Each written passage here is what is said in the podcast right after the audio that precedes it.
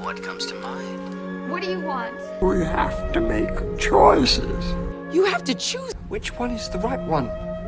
What do you want? It's not that simple. What It's... do you want? Make your choice. Bienvenue sur Le Choix de Marie, le podcast ciné qui vous donne tout simplement des idées de films à regarder. Sans spoiler ni prétention, je partage chaque semaine avec vous les films que j'ai vus pour faciliter votre dilemme du On regarde quoi?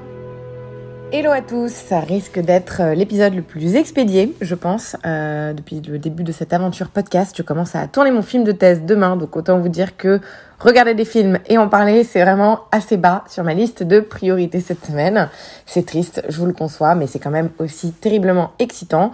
On va quand même euh, parler de trois films cette semaine, donc je rigole, euh, j'ai fait mes devoirs. On commence avec un film d'horreur, Creep.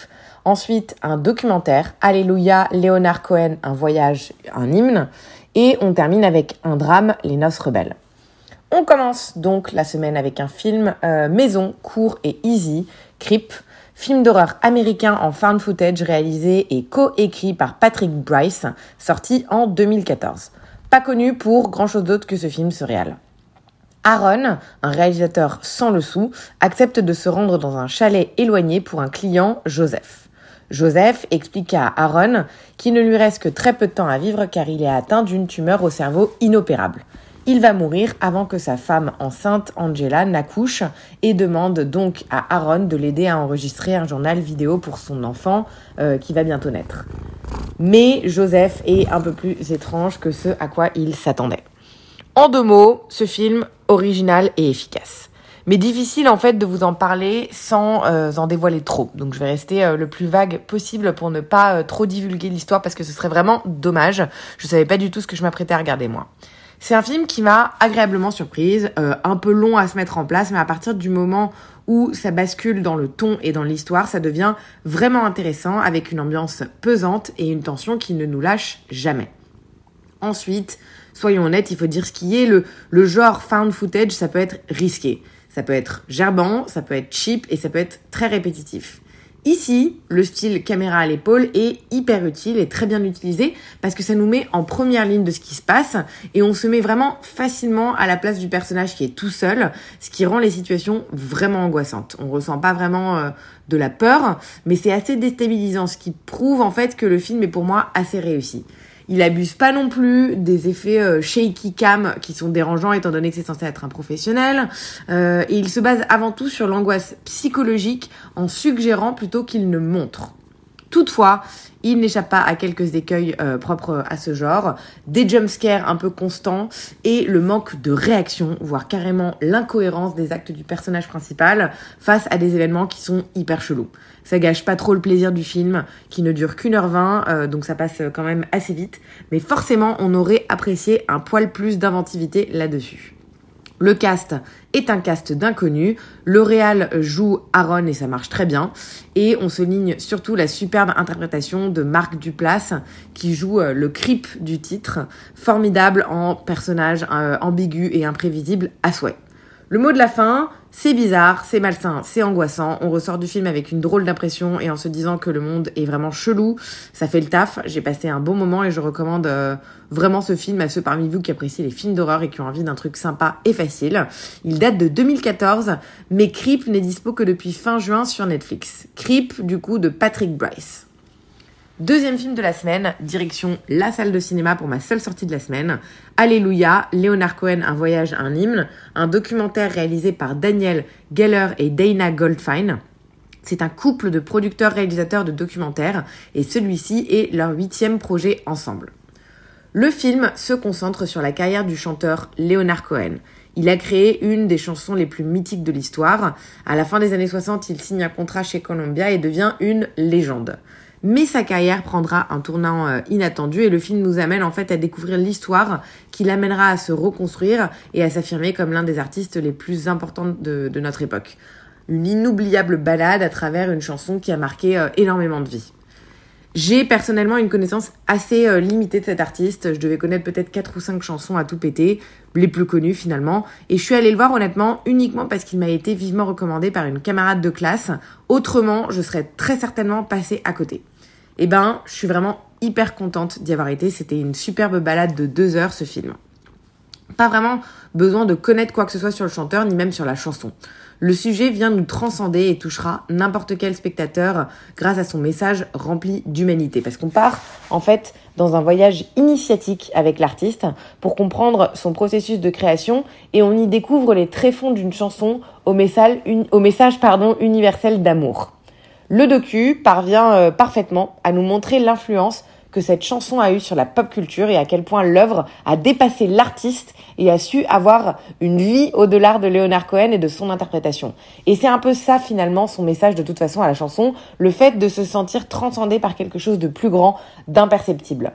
Il y a beaucoup d'interviews au cours de ce docu euh, qui ont été récoltées euh, sur près de 40 ans et qui permettent de saisir la portée qu'a eu cette chanson euh, qui en apparence est très classique. Le début du film est un poil lent, mais autrement, j'ai été vraiment euh, totalement happée par ce documentaire que je recommande chaudement à tout le monde. Il va sortir le 19 octobre prochain au cinéma en France, donc je vous invite à rester alerte. C'était Alléluia, Léonard Cohen, un voyage, un hymne. Et hier soir, samedi soir, nous entions en galère avec ma chef-op pour déterminer les derniers plans de la scène de dispute du film euh, qu'on s'apprête à tourner. Et donc, on a décidé de regarder Les Noces Rebelles pour s'en inspirer. Aucune de nous deux ne l'avait jamais vu et c'était donc l'occasion de le découvrir ensemble et de voir comment est-ce que les scènes de fight étaient mises en scène. C'est un film américano-britannique réalisé par Sam Mendes, sorti en 2008. C'est son quatrième film à ce réal à qui on doit également American Beauty, 1917, Les Sentiers de la Perdition, Skyfall ou encore Spectre. Au milieu des années 50, April et Frank Wheeler forment un jeune couple américain qui, en apparence, a tout pour être heureux. Ils se considèrent comme bien au-dessus des conventions sociales et de l'inertie qui règne dans leur lotissement. S'étant pourtant promis de ne jamais sombrer dans le conformisme de leurs voisins, ils finissent par devenir tout ce qu'ils ne voulaient pas être un homme coincé dans son métier qu'il déteste et dont la désinvolture peine à cacher le manque d'assurance, et une femme au foyer morose rêvant d'une autre vie. Bref, une famille américaine ordinaire ayant perdu ses rêves et ses illusions. April imagine donc un plan audacieux pour tout recommencer, quitter leur petite routine confortable dans le Connecticut pour partir s'installer à Paris.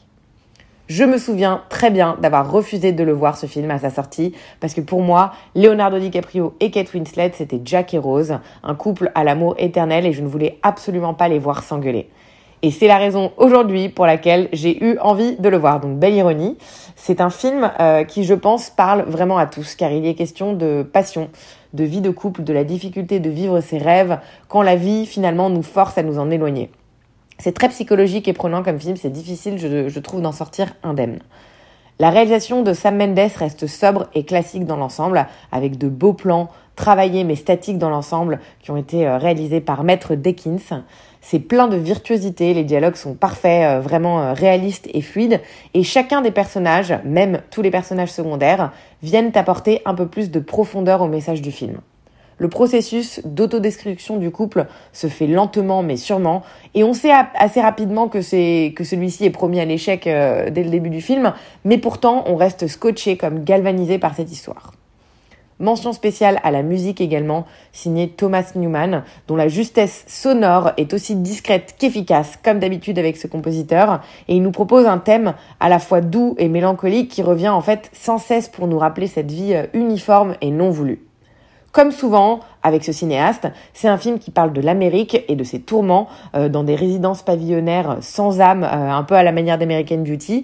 Et toutes ces apparences sociales, le réalisateur en fait se fait un malin plaisir à venir les gratter pour nous montrer ce qu'il y a en dessous, des désillusions et des faux espoirs. Le cast, il faut en parler obligatoirement. Sam Mendes, c'est vraiment un homme de théâtre. Je me suis même demandé si ce film n'était pas euh, basé sur une pièce de théâtre. Et il a le don pour magnifier tous les, tous les dialogues entre ses acteurs.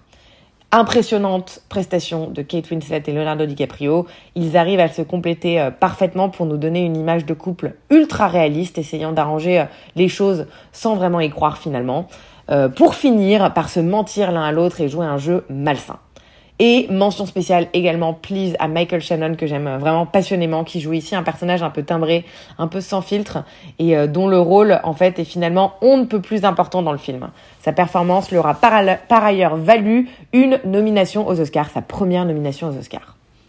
Une très belle surprise, c'est Noce Rebelle. Sobre, immersif et intimiste. Difficile de dire qu'on passe un bon moment devant parce que le sujet euh, reste dur, mais je suis vraiment ravie de l'avoir vu et ça a été utile en plus de brillant.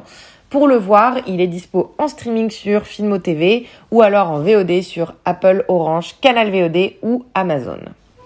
Voilà pour cette semaine, j'espère que ça vous aura plu et inspiré. Je ne suis pas bien sûre euh, de la quantité de temps libre que je vais avoir euh, dans celle à venir, mais comme d'habitude, je ferai de mon mieux. En tout cas, je suis plutôt euh, contente du palmarès varié de celle-ci et dans l'ensemble qui était plutôt satisfaisant et réussi. Je vous remercie comme d'habitude pour votre fidélité et votre écoute.